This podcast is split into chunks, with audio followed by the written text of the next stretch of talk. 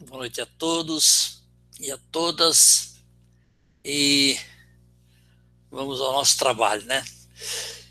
É, esse capítulo, especialmente, trata da incorporação, que, na minha visão, é muito um assunto corriqueiro na nossa, na nossa vida de militantes da doutrina, né, especialmente aqueles que trabalham com a mediunidade de maneira direta ou indireta. E mas ele é extremamente é, informativo. Ele traz muitas informações que é fundamental a gente a gente tomar conhecimento. É, confesso que eu não não vou acrescentar quase nada ao que o capítulo traz, porque ele é, é quase pleno, né? O exemplo dado, ele certamente ilumina uma ampla faixa de, de ocorrências quando se trata da incorporação de espíritos é, no processo mediúnico de comunicação com os, os encarnados, né? Muito bem, então vamos lá, todos estão vendo a apresentação bem, ok?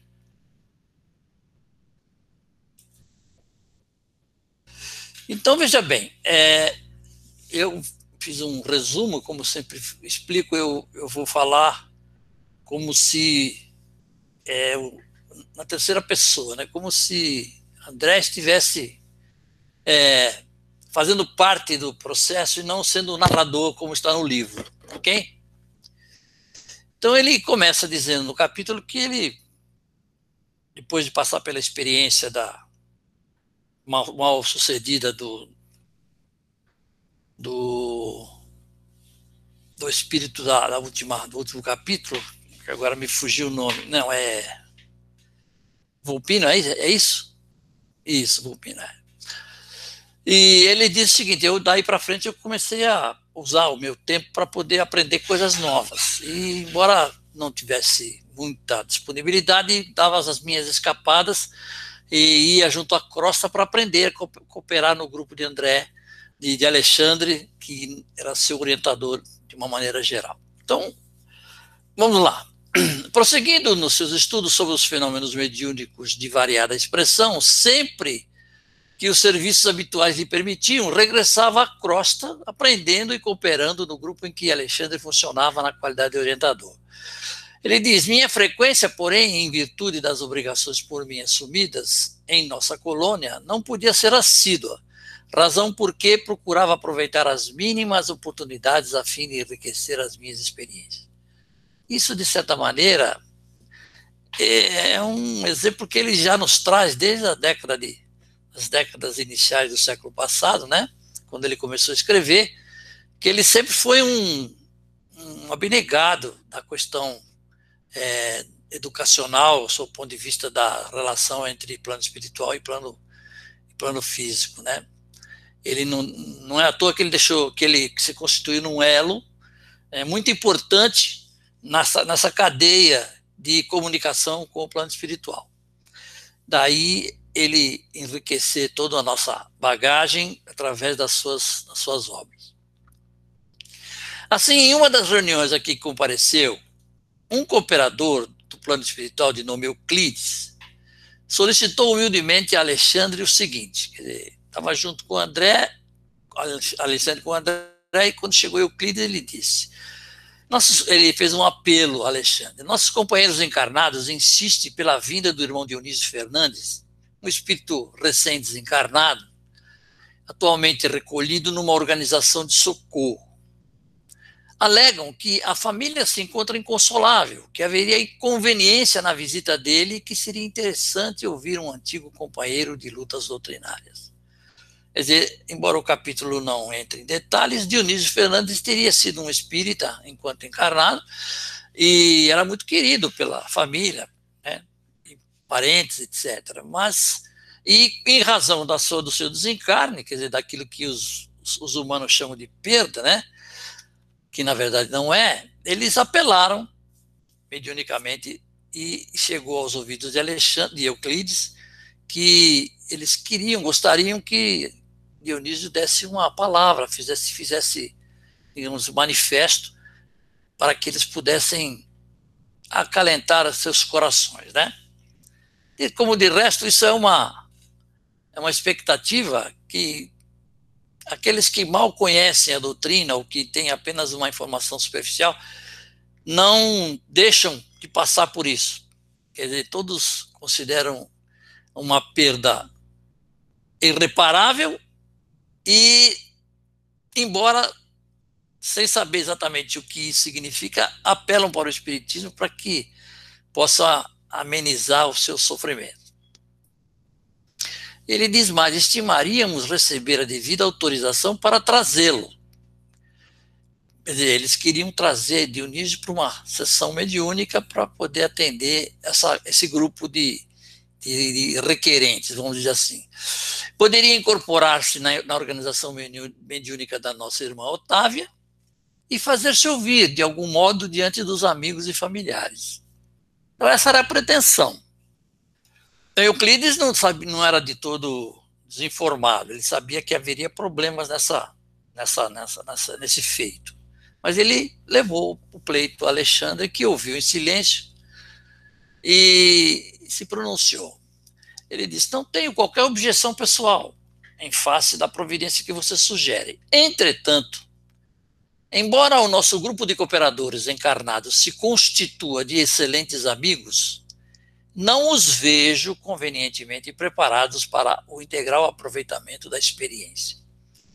Aqui é um primeiro alerta que, que André nos traz através da, da sabedoria de Alexandre, que muitas das coisas que a doutrina nos ensina, que o livro dos médios nos mostra, nem sempre são, digamos assim, coisas que devem ser feitas sem uma reflexão profunda e sem um, um objetivo realmente é, é digno, algo que, que possa trazer, é, possa acrescentar à nossa vida, à nossa, nossa, nossa evolução, enfim, né? Então, ele estava preocupado com isso porque ele sabia da qualidade das pessoas que estavam pleiteando esse processo. Ele diz ainda: sobra em quase todos eles, na investigação e no raciocínio, o que lhes falta em sentimento e compreensão. Quer dizer, era um grupo interessado em ter notícias, mas que não, não eram, digamos, depositários de sentimentos nobres em relação a, ao próprio Dionísio. Tá? Eram pessoas que queriam mais, como se vai ver, vai ver mais à frente, mais era, digamos assim, aclarar as suas, as suas, as suas curiosidades. É, colocam a pesquisa muito acima do entendimento e, como você sabe, as organizações mediúnicas não são filtros mecânicos. É, o que, que, ele quer dizer com filtro mecânico? Quer dizer, não é através de, um, de, um, de uma organização mediúnica que você vai desvendar todo o, o, mistério, digamos assim, que paira na cabeça das pessoas. Né? Nós mesmos que militamos há muito tempo na, na doutrina, ah, temos muitas dúvidas como que a coisa se processa no plano espiritual. A gente tem uma parca imagem, uma parca visão do que vai acontecer, em linhas gerais a gente sabe, mas no detalhe, no acompanhamento, na relação dos espíritos com os espíritos, é, são coisas que a gente é, é muito é, é nevoado, é muita, muita fumaça atrapalhando a nossa compreensão. É, além disso, Dionísio conta com reduzido tempo em nossa esfera. Apesar dele ter sido um espírita, né, um militante, ele está há muito pouco tempo na esfera. Veja bem, para nós que, que trabalhamos com essa questão, já vem aqui uma, uma questão, né? É, poxa, a gente sabe que Chico Xavier, por exemplo, desencarnou e foi recebido por Jesus, quer dizer, ele não precisou de nem mais um segundo para se instalar no plano espiritual. Mas isso não acontece com todo mundo, né? Como nós sabemos ainda não pôde nem mesmo retirar-se do asilo que o acolheu em nosso plano. Quer dizer, ele estava abrigado numa casa de, de tratamento, né, de, de acolhimento, numa fase preparatória para ele poder bater as asas e poder haver-se com, com a vida no plano espiritual. E diz mais: adicionemos a esses fatores o seguinte: a intranquilidade da família pouco observadora da fé viva. A diferença de vibrações da nova esfera a que o nosso amigo procura adaptar-se presentemente. Quer dizer, enquanto os, os encarnados estavam naquela aura é, comum aos seres humanos, Dionísio estava ainda é, se adaptando às diferentes às diferenças vibratórias em que ele se, do meio em que ele se encontrava. A profunda emoção dele com essa reaproximação, talvez prematura. Isso é a, é a crítica que Alexandre fazia, né?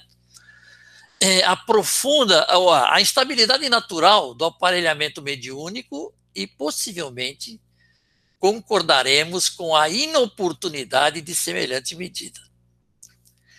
Ele estava achando que ainda podia convencer as pessoas a desistir da ideia, né?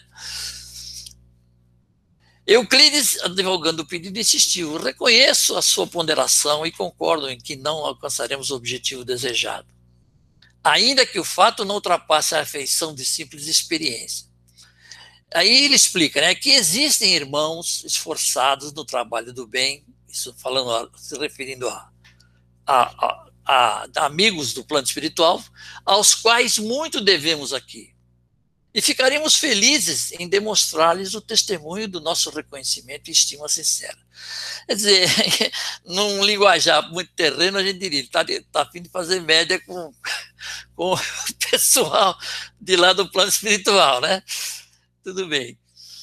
É, muito bem. Alexandre, com a generosidade que lhe era peculiar, concordou com a realização do trabalho pedido e informou incumbir-se de trazer Dionísio pessoalmente. Quer dizer, ele falou: vocês vão lá, preparem tudo que eu levo pessoalmente para fazer o que tiver que ser feito. Ok, não estou vendo mãozinha nenhuma aí. Estou seguindo porque eu quero ver se eu. São 49 telas, tá? eu quero ver se termino hoje. Vamos ver. Nesse momento, André interroga Alexandre sobre o fenômeno da incorporação, ao que este esclarece. Mediunicamente falando, as medidas são as mesmas adotadas. Quer dizer, André perguntou na ele o que, que tem de especial a incorporação, né, no relacionamento do plano espiritual com o plano físico. Aí ele diz: mediunicamente falando, as medidas são as mesmas adotadas nos casos de psicografia comum acrescentando-se, porém, que necessitaremos proteger com especial carinho o centro da linguagem na zona motora, fazendo refletir nosso auxílio magnético sobre todos os músculos da fala, localizados ao longo da boca, da garganta, laringe, tórax e abdômen. Né? Então, na verdade, uma simples incorporação, como nós costumamos falar, ela envolve a, a digamos assim, a, a, a expertise de espíritos que, através do auxílio magnético, colocam em condições de, de realização do processo é, incorporativo. Quando a gente faz os trabalhos nas câmaras, os médios especialmente, que, que participam, que têm mediunidade ostensiva, que fazem incorporação, que, enfim, é, parece uma coisa normal. A gente faz uma vibração, uma oração e de repente a coisa acontece, né? Mas não nos, nos iludamos. Todo esse processo de preparação de cada um dos médiums, ele tem que ser feito. Porque a dificuldade, embora seja é, grandemente partilhada pelos médiums, ela é fortemente é, responsável pela adaptação do espírito que fala que vai vir dar a sua mensagem, porque ele precisa saber que ele não está usando a, boca dele, a língua dele, tórax dele, ele está usando instrumentos como se fosse um músico que fosse pegar um instrumento e, e utilizá-lo adequadamente, ok? Se eu falar alguma besteira, vocês me corrijam, por favor, tá? Douglas. Diga. Se me permite, é, eu não tinha me atentado né, que até o momento, até é, nesse capítulo no Missionários da Luz, né? Isso a gente já viu o nosso lar, mensageiros, né? Até esse momento a gente não tinha visto é, nenhum relato de incorporações, né? E o que o André Luiz fez no Mensageiros era muito mais voltado a trabalhos de, de psicografia. E aqui ele começa já com os fenômenos de incorporação. E posteriormente, nos outros livros, a gente vai ver bastante desses fenômenos ainda. E eu achei bem interessante essa questão que ele fala da necessidade de proteger o, o, esses sistemas do médium, né? É, a, acredito que os médiums podem comentar isso também, mas sempre que nós vamos receber né, a, a, a comunicação, serviremos de intermédio para que um espírito se manifeste, muitas vezes as impressões elas ficam. Né? Então, isso que nós já estamos atuando numa casa espírita, né, do, na Câmara mesmo, já protegidos, como o, o Alexandre está tá narrando aqui. Uhum. E mesmo assim a gente ainda tem, sente algumas impressões. Muitas impressões boas, maravilhosas, quando algum dos nossos amigos, também trabalhadores da Serra do Cristo, é, tem uma mensagem, né, nos, utilo, nos utilizam para uma mensagem, quanto para aqueles espíritos que necessitam de acolhimento, de uma conversa, uma doutrinação, deixam essas impressões também. Então, em alguns casos, as impressões são tão fortes que realmente o médium ele fica bem desgastado. Né? Então, essa necessidade que o Alexandre está falando aqui da preparação do médium, né, da magnetização pela espiritualidade, e muitas vezes, como você mencionou, do próprio grupo, da própria corrente, do próprio dirigente, auxilia bastante. No caso da Otávia aqui, a gente vai ver é, esse processo acontecendo. Eu achei uhum. bem interessante mesmo. É isso mesmo. Perfeita a, a, a sua abordagem, muito boa.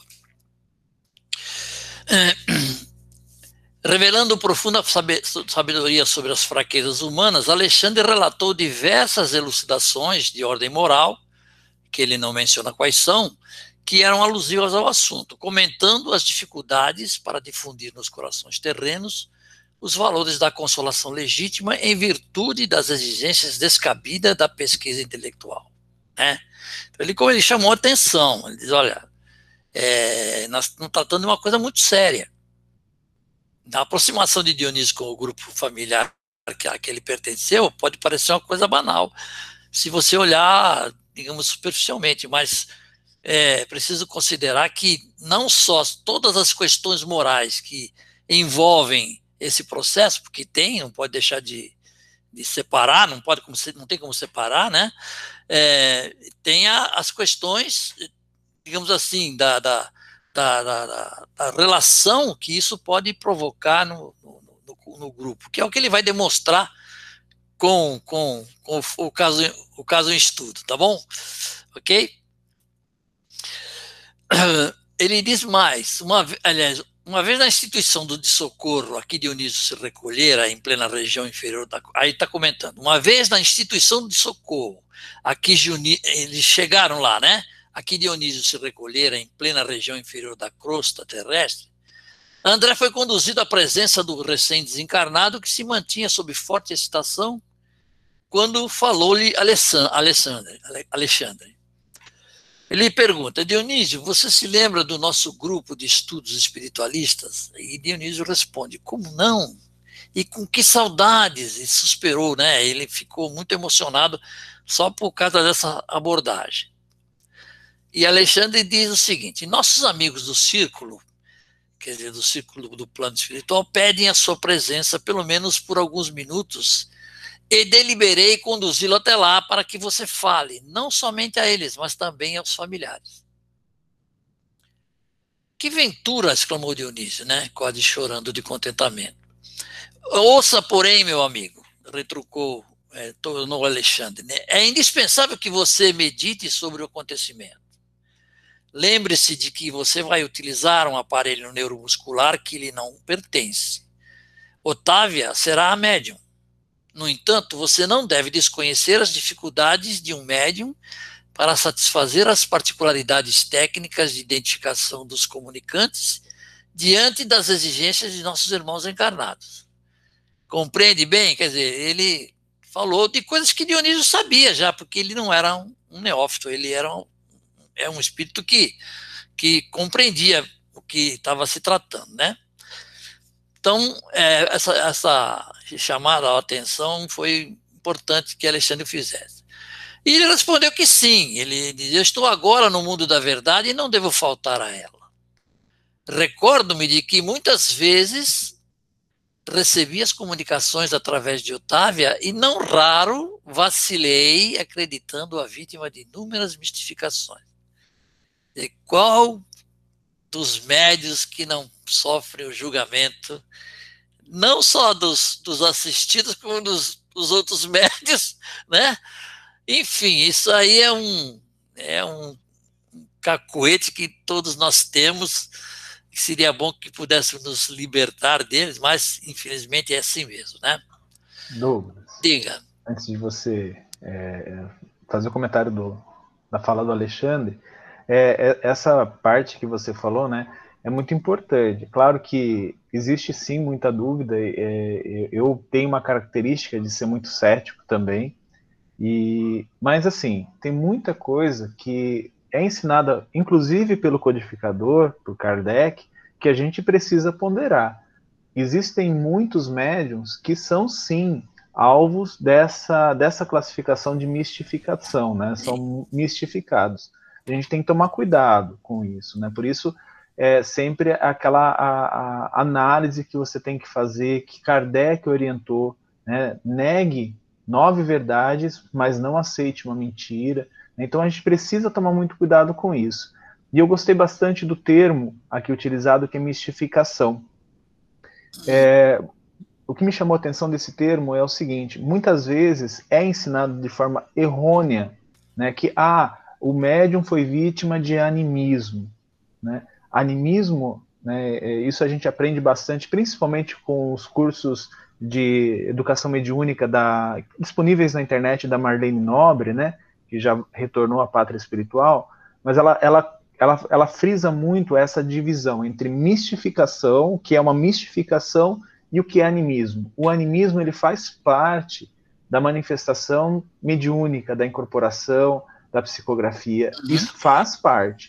O misticismo, a mistificação, não. Ela é aquela, aquela aquela mensagem que vem para é, ser utilizada de uma forma incongruente com a, a doutrina, com a tarefa. Então, é, esse termo eu achei é, bem legal destacar, né? Porque alguns, eu já ouvi isso em centro espírita, né? Como eu frequento alguns aqui né, em Caraguá também, é, eles usando animismo é, com a, a, simbologia, né? Com o significado de mistificação. A gente tem que prestar bastante atenção nisso, né? Por isso que muitas vezes quando fala-se animismo na casa espírita, as pessoas ficam, ah, não, então isso não é verdade. Ah, isso aí foi, foi é, invenção do próprio é, médium ou uma mistificação, né? Então, só para pontuar esse, esse detalhe. É verdade, você tem toda a razão, são duas coisas diferentes. É, não se pode descartar, todavia, que é, a mistificação tem um, um, objetivo, que é de iludir aquele que recebe a, a mensagem, né? que muito raramente parte dos médios, embora se conheça na, na, na Terra, tem muito, tem, por exemplo, é mais, mais comum nos Estados Unidos, aqui no Brasil não sei se existe, eles trabalham, um, um líder, um líder que tem essa, que tem essa aparente, essa suposta qualidade, faz reuniões e vai lançando frases que são, digamos assim, é, indutoras de emoções. E aí ele faz pergunta, alguém levanta lá, diz, ah, acho que é comigo que está falando, e aí ele aproveita, etc, etc, e faz uma reunião. Normalmente são reuniões cobradas, e isso é uma mistificação de, de ser encarnado. Não tem nada de ver com espírito, né? Mas existem espíritos que vêm, que se incorporam, utilizam as qualidades do médium e dão a sua mensagem e às vezes se fazem passar por, por entidades, por, por outras coisas, e às vezes se fazem passar por um mensageiro de luz, etc, etc. Isso é mistificação.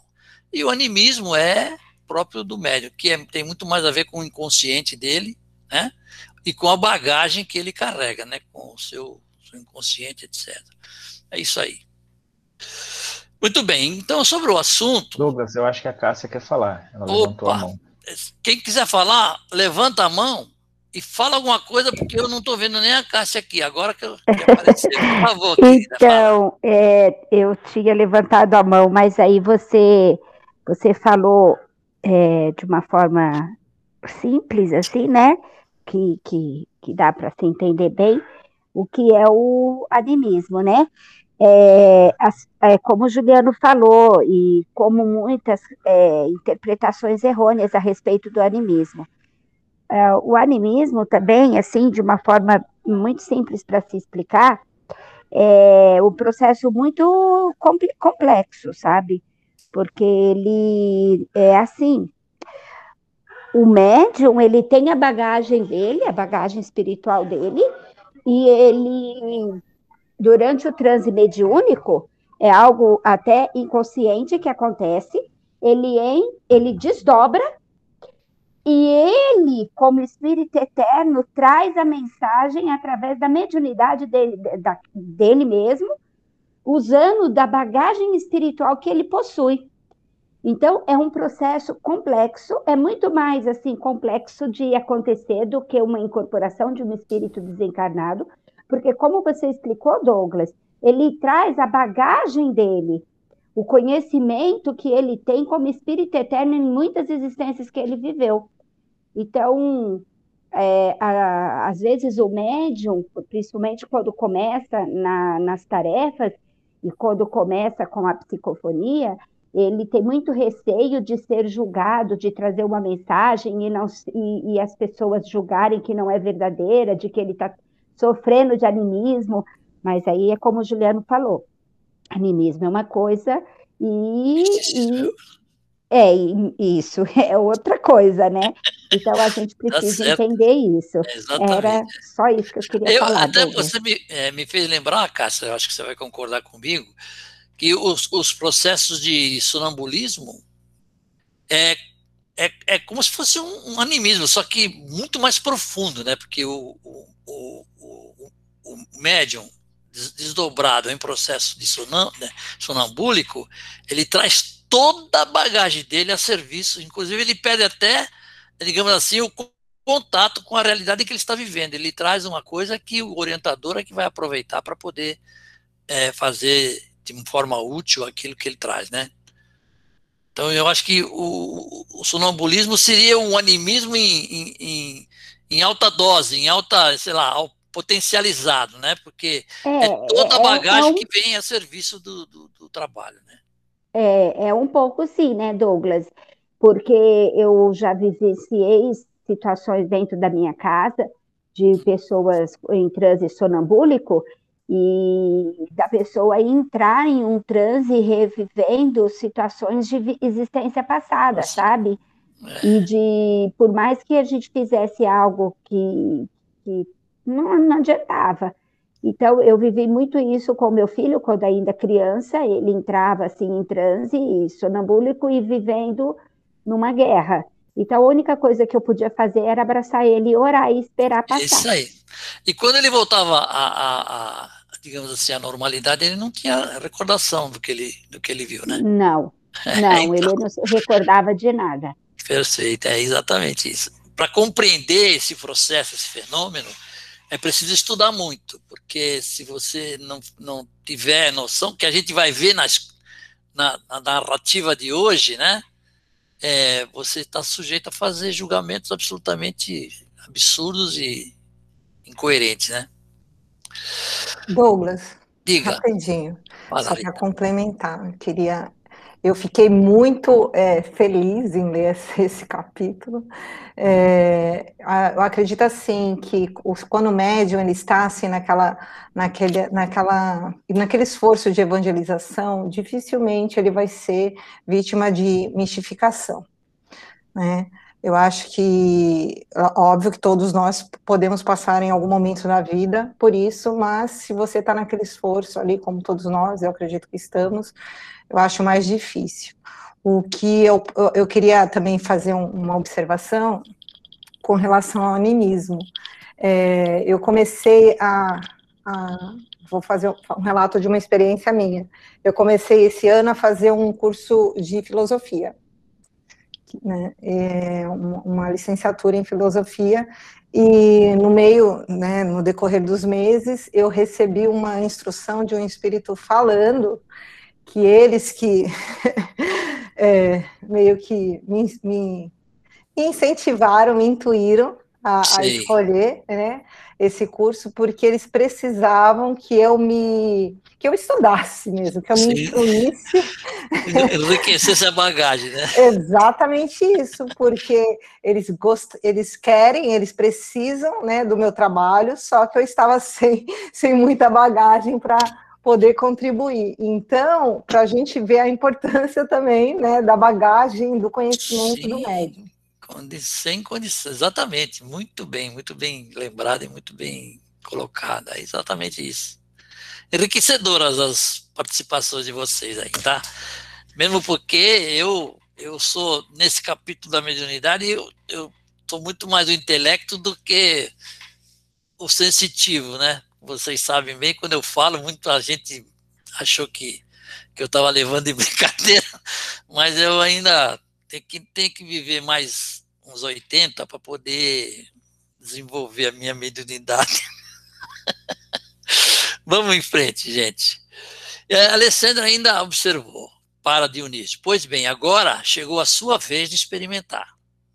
E se antigamente era tão fácil para você duvidar dos outros, desculpe a fraqueza dos nossos irmãos encarnados, caso agora duvidem do seu esforço. É você que vai estar na Berlinda agora, né? É possível que não alcancemos o objetivo. Entretanto, nossos colaboradores insistem pela sua visita e não devemos impedir a experiência. Tá? Então, foram palavras de estímulo e de orientação bem objetiva. Concentre-se com atenção sobre o assunto, peça a luz divina em suas orações e espere-me. Conduzi-lo-ei em nossa companhia, deixando-o na residência do médium, da médium, com algumas horas de antecedência, para que você encontre facilidades no serviço de harmonização.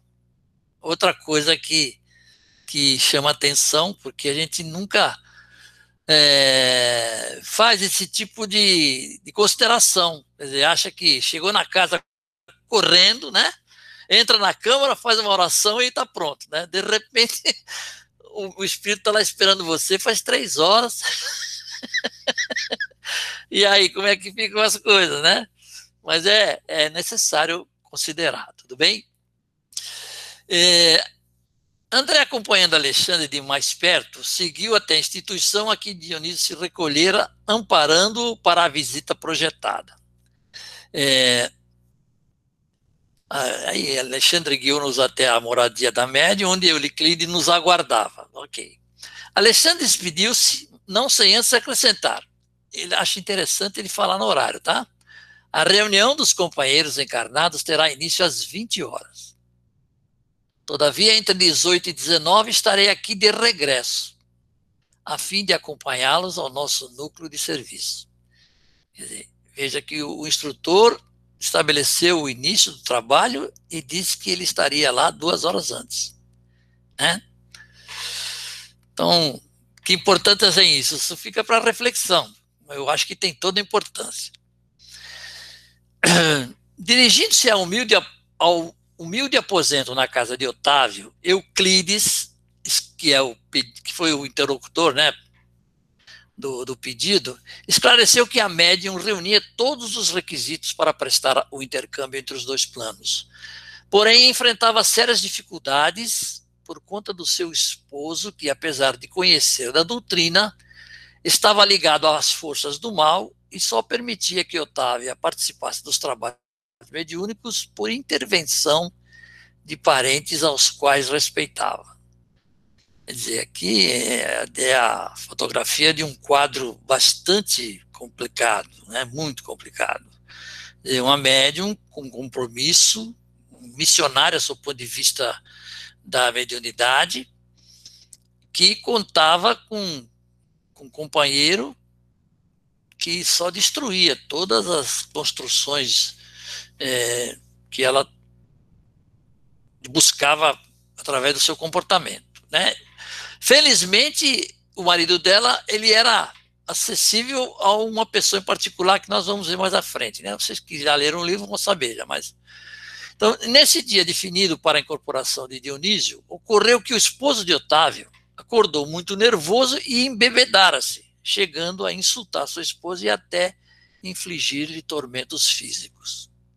Quer dizer, o dia começou bem, né? Para todo o planejamento é, imaginado por eles, começou mal. Tal acontecimento resultou num choque nervoso em Otávia, atingindo-lhe o fígado, prejudicando sua alimentação e a harmonia da sua mente, comprometendo sua habituação nos serviços mediúnicos a serem realizados. Entretanto, Euclides, ainda desapontado, considerou: como se sabe, a harmonia não é realização que se improvise.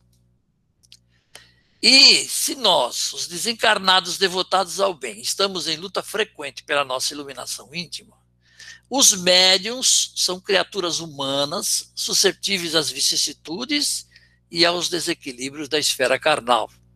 Né? O que é muito claro, que é muito cristalino o que ele está descrevendo aqui.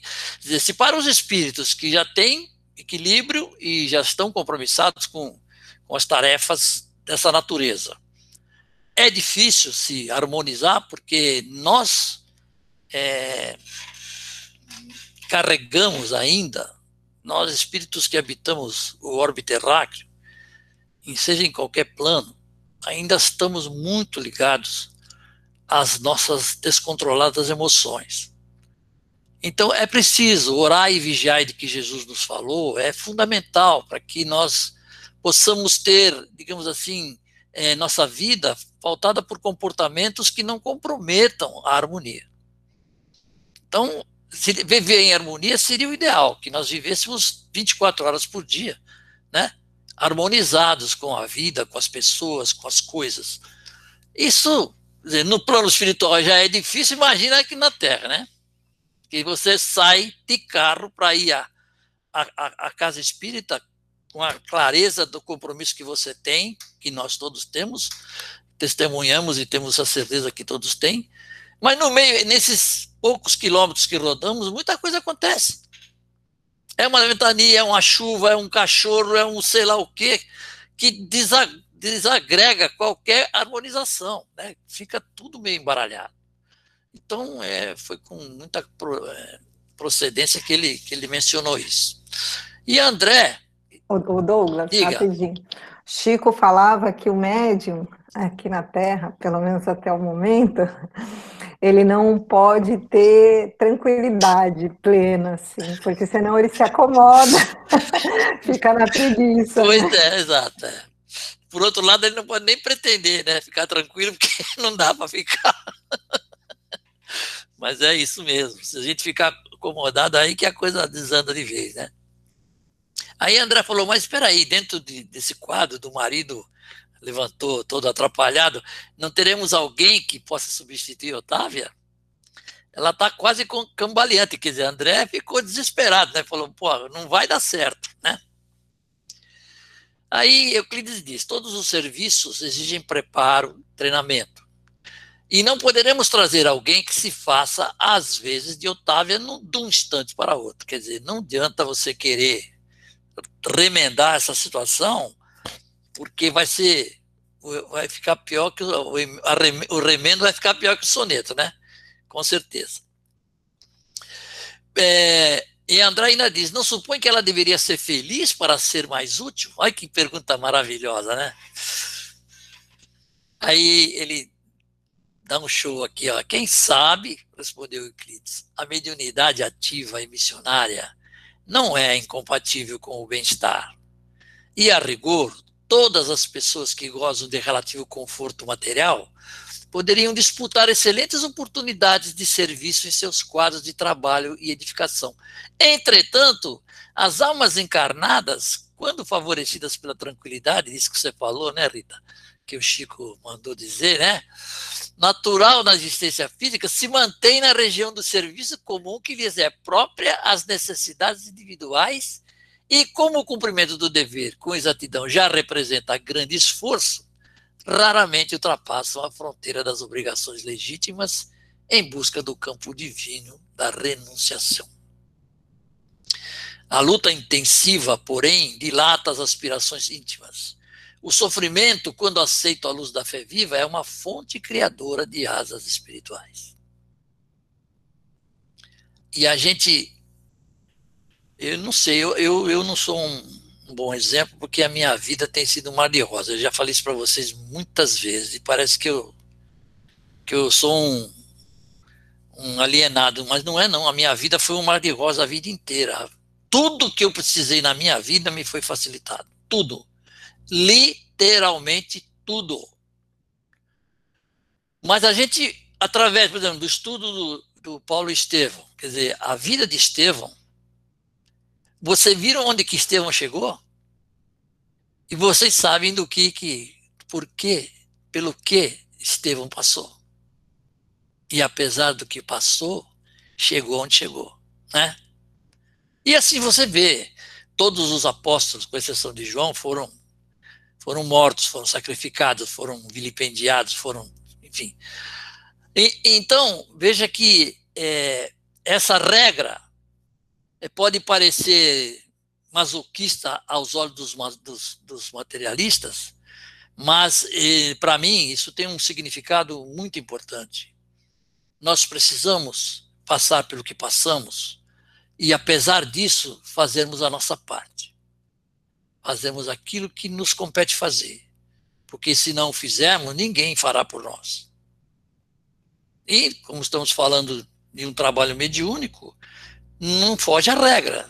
Ninguém vai para uma casa espírita para comer bolo e biscoito. Vai lá para.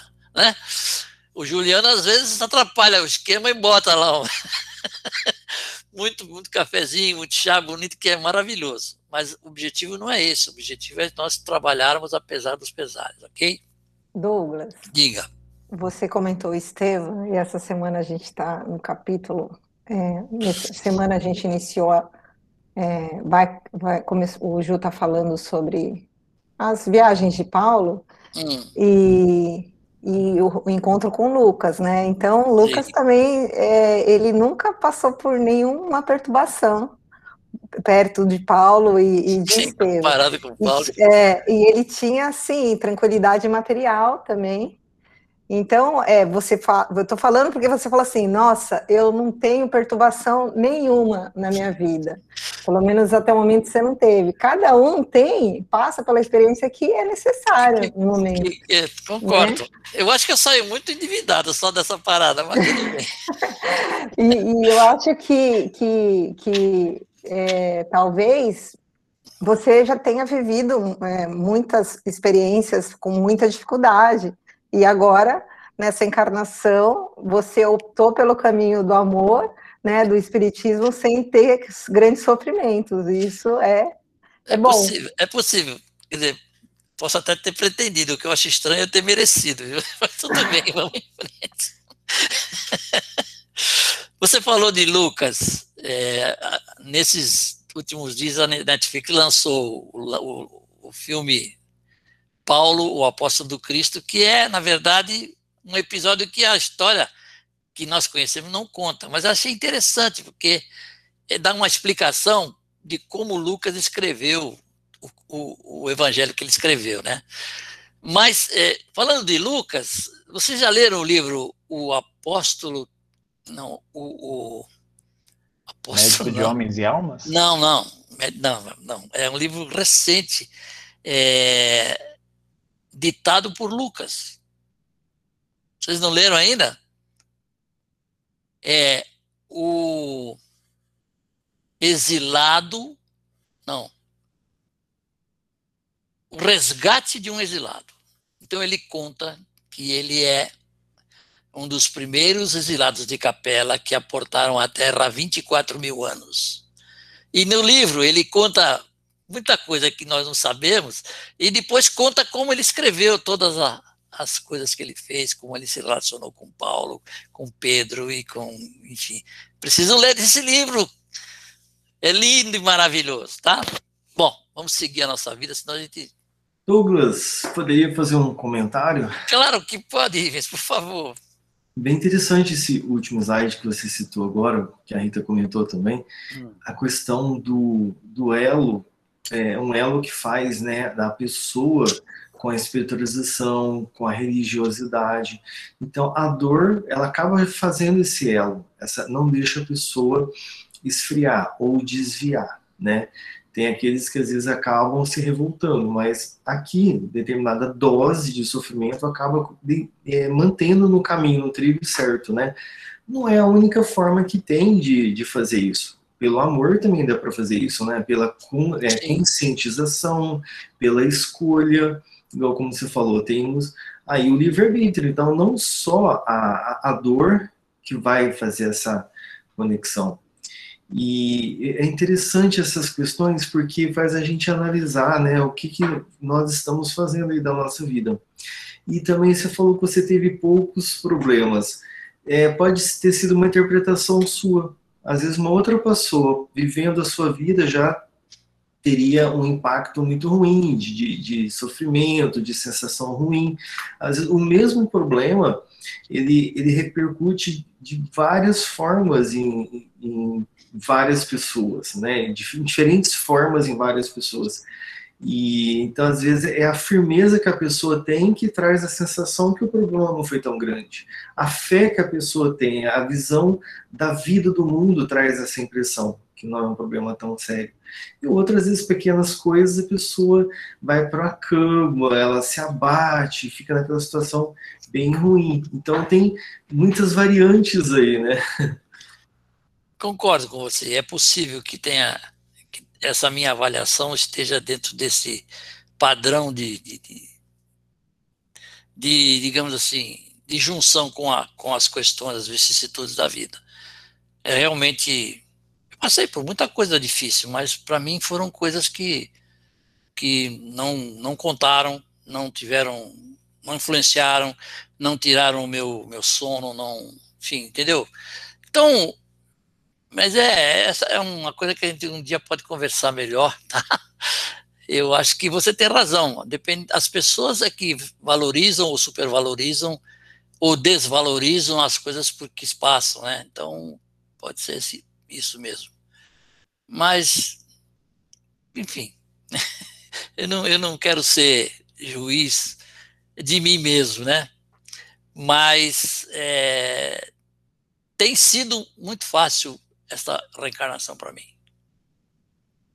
Agora, a história de Paulo obviamente foi difícil o que ele passou, né? E já, aí já não tem uma questão nem. Exatamente, você falou uma coisa. Foi difícil é. mesmo, né? Para qualquer um seria difícil. Todos eles, todos os, os, os, os seguidores do Cristo é. tiveram é, muita dificuldade. E você vê mesmo Chico Xavier, Sim. aqui, bem perto de nós, quer dizer, fez, fez o que ele fez, e eu acho que ele não desviou um milímetro da, do caminho que ele que ele tinha traçado para vir, né?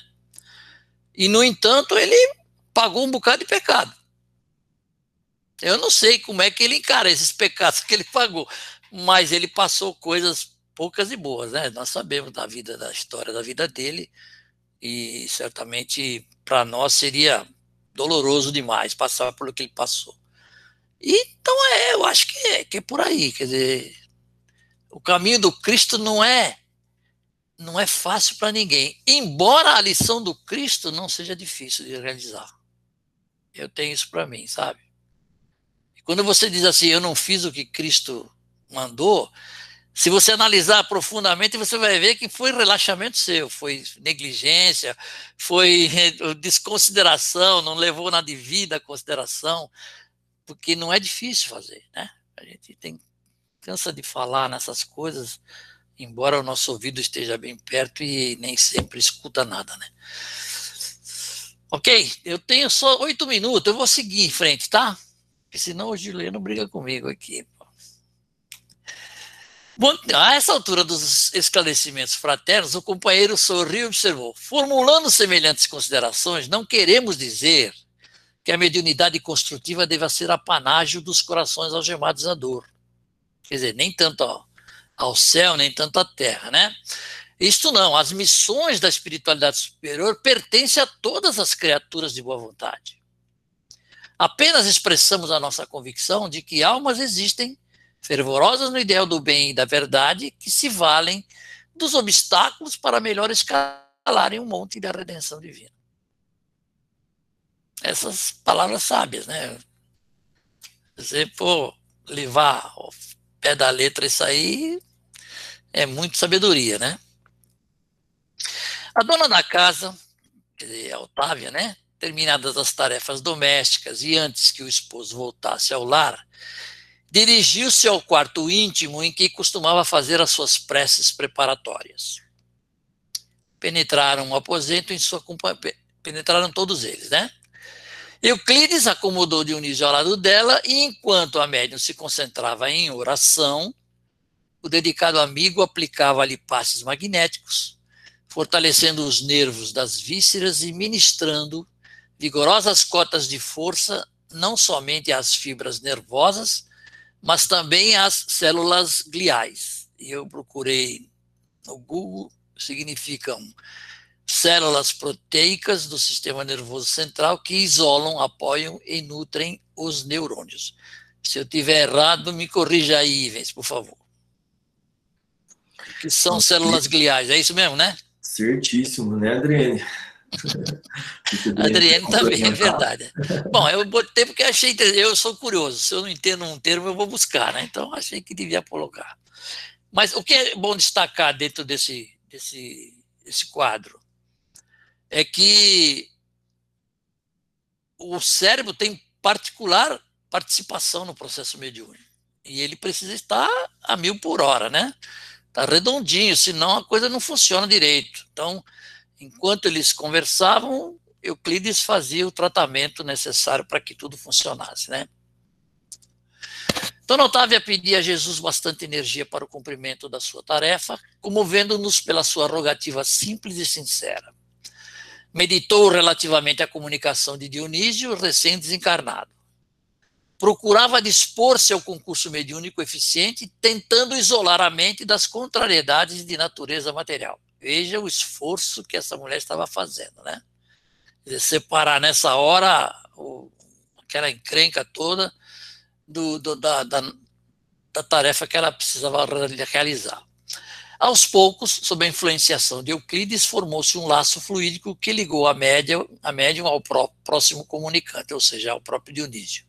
O companheiro que preparava o trabalho recomendou aos amigos desencarnados, ao amigo desencarnado, falasse a Dona Otávia com todas as suas energias mentais, organizando o ambiente favorável para o serviço da noite.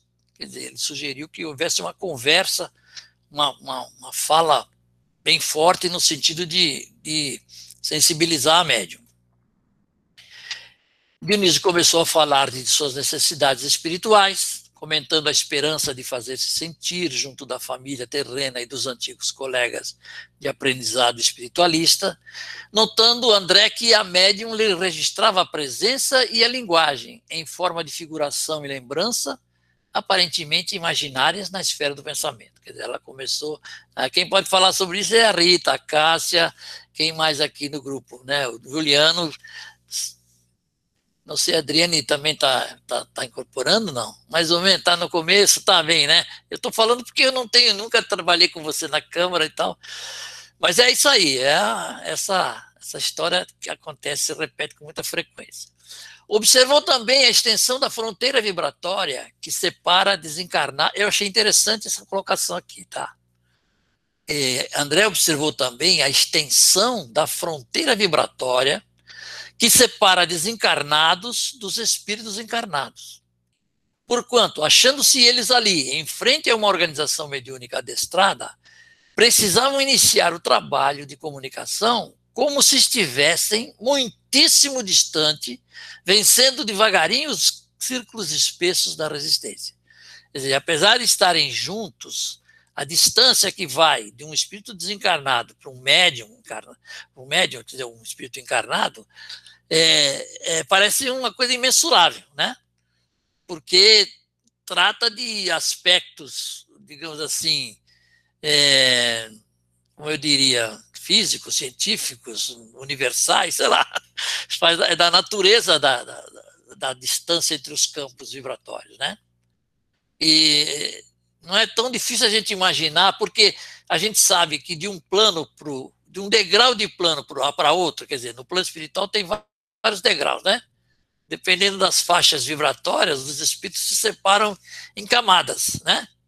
E a transposição de uma camada para outra é, é, é, praticamente impossível. Quer dizer, se você não tiver qualidades evolutivas, você não, não consegue subir sozinho, né? Por quê? Porque existe essa distância, que talvez não seja medida com os parâmetros métricos que nós temos na nossa mente, na nossa cabeça. Mas ela deve ter um distanciamento colossal que separa uma faixa da outra. Né? Então é muito complicado isso. Alguém quer comentar, não? Fala, Rita. Eu quero, Douglas. É, foi interessante mesmo essa observação tanto é, das esferas mais altas, que normalmente as esferas mais altas é que descem, né? Para que a gente, é, Para mas... baixo todo santo ajuda. Exatamente. E, e, das, e também quando a gente vai fazer, passar por algum é, episódio de psicofonia com algum sofredor, né? É, dependendo do, do local onde ele se encontra, ou algum irmão que está assim né, há muito tempo trabalhando contra o Cristo, é, existe também, eu percebo, uma, uma, proteção muito grande do plano espiritual com relação ao médium, para que essas forças, né, porque eu imagino que, que tenha forças de gravidade diferente, não sei, estou imaginando.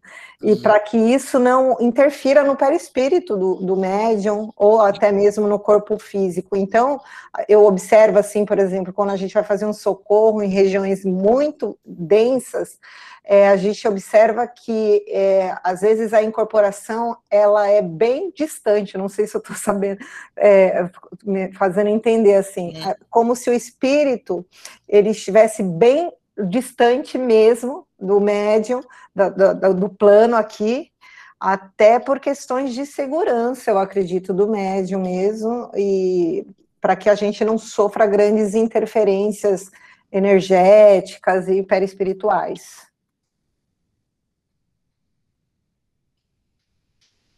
Fala, Juliano. O Ivens levantou a mão primeiro. Ah, pode falar, Juliano. Ah, pode, tudo bem, vocês que é, sabem.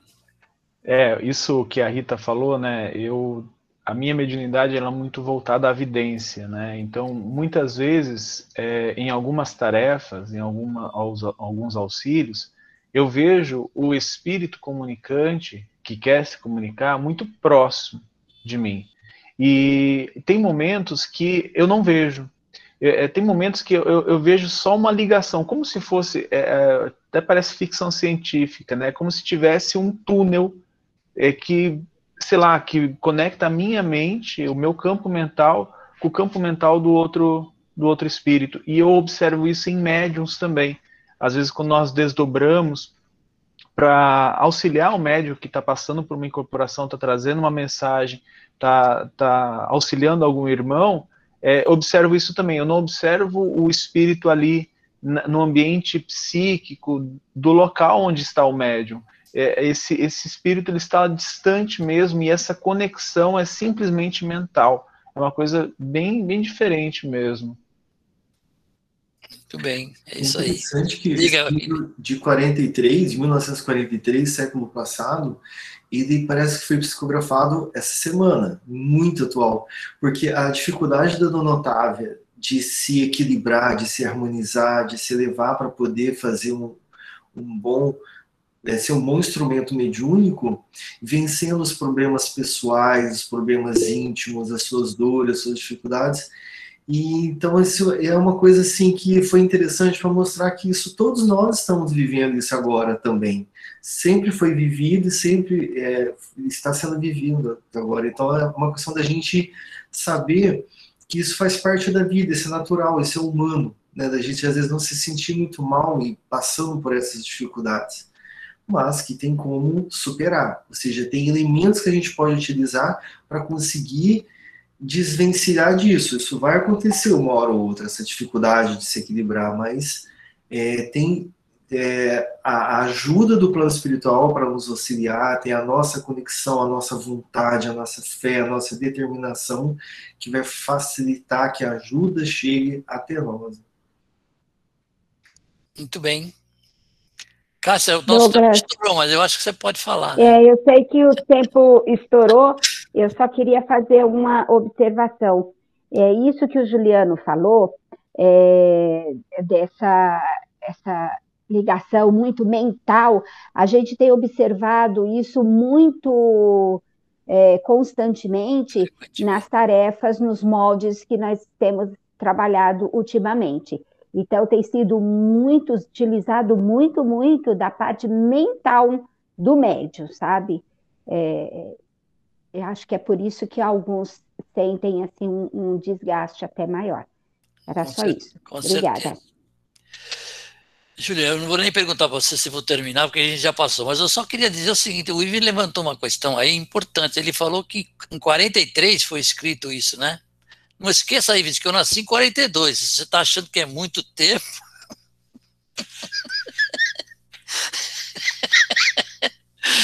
Desculpa a brincadeira, gente. Eu fui um pouquinho depois disso, Douglas. É isso aí, gente.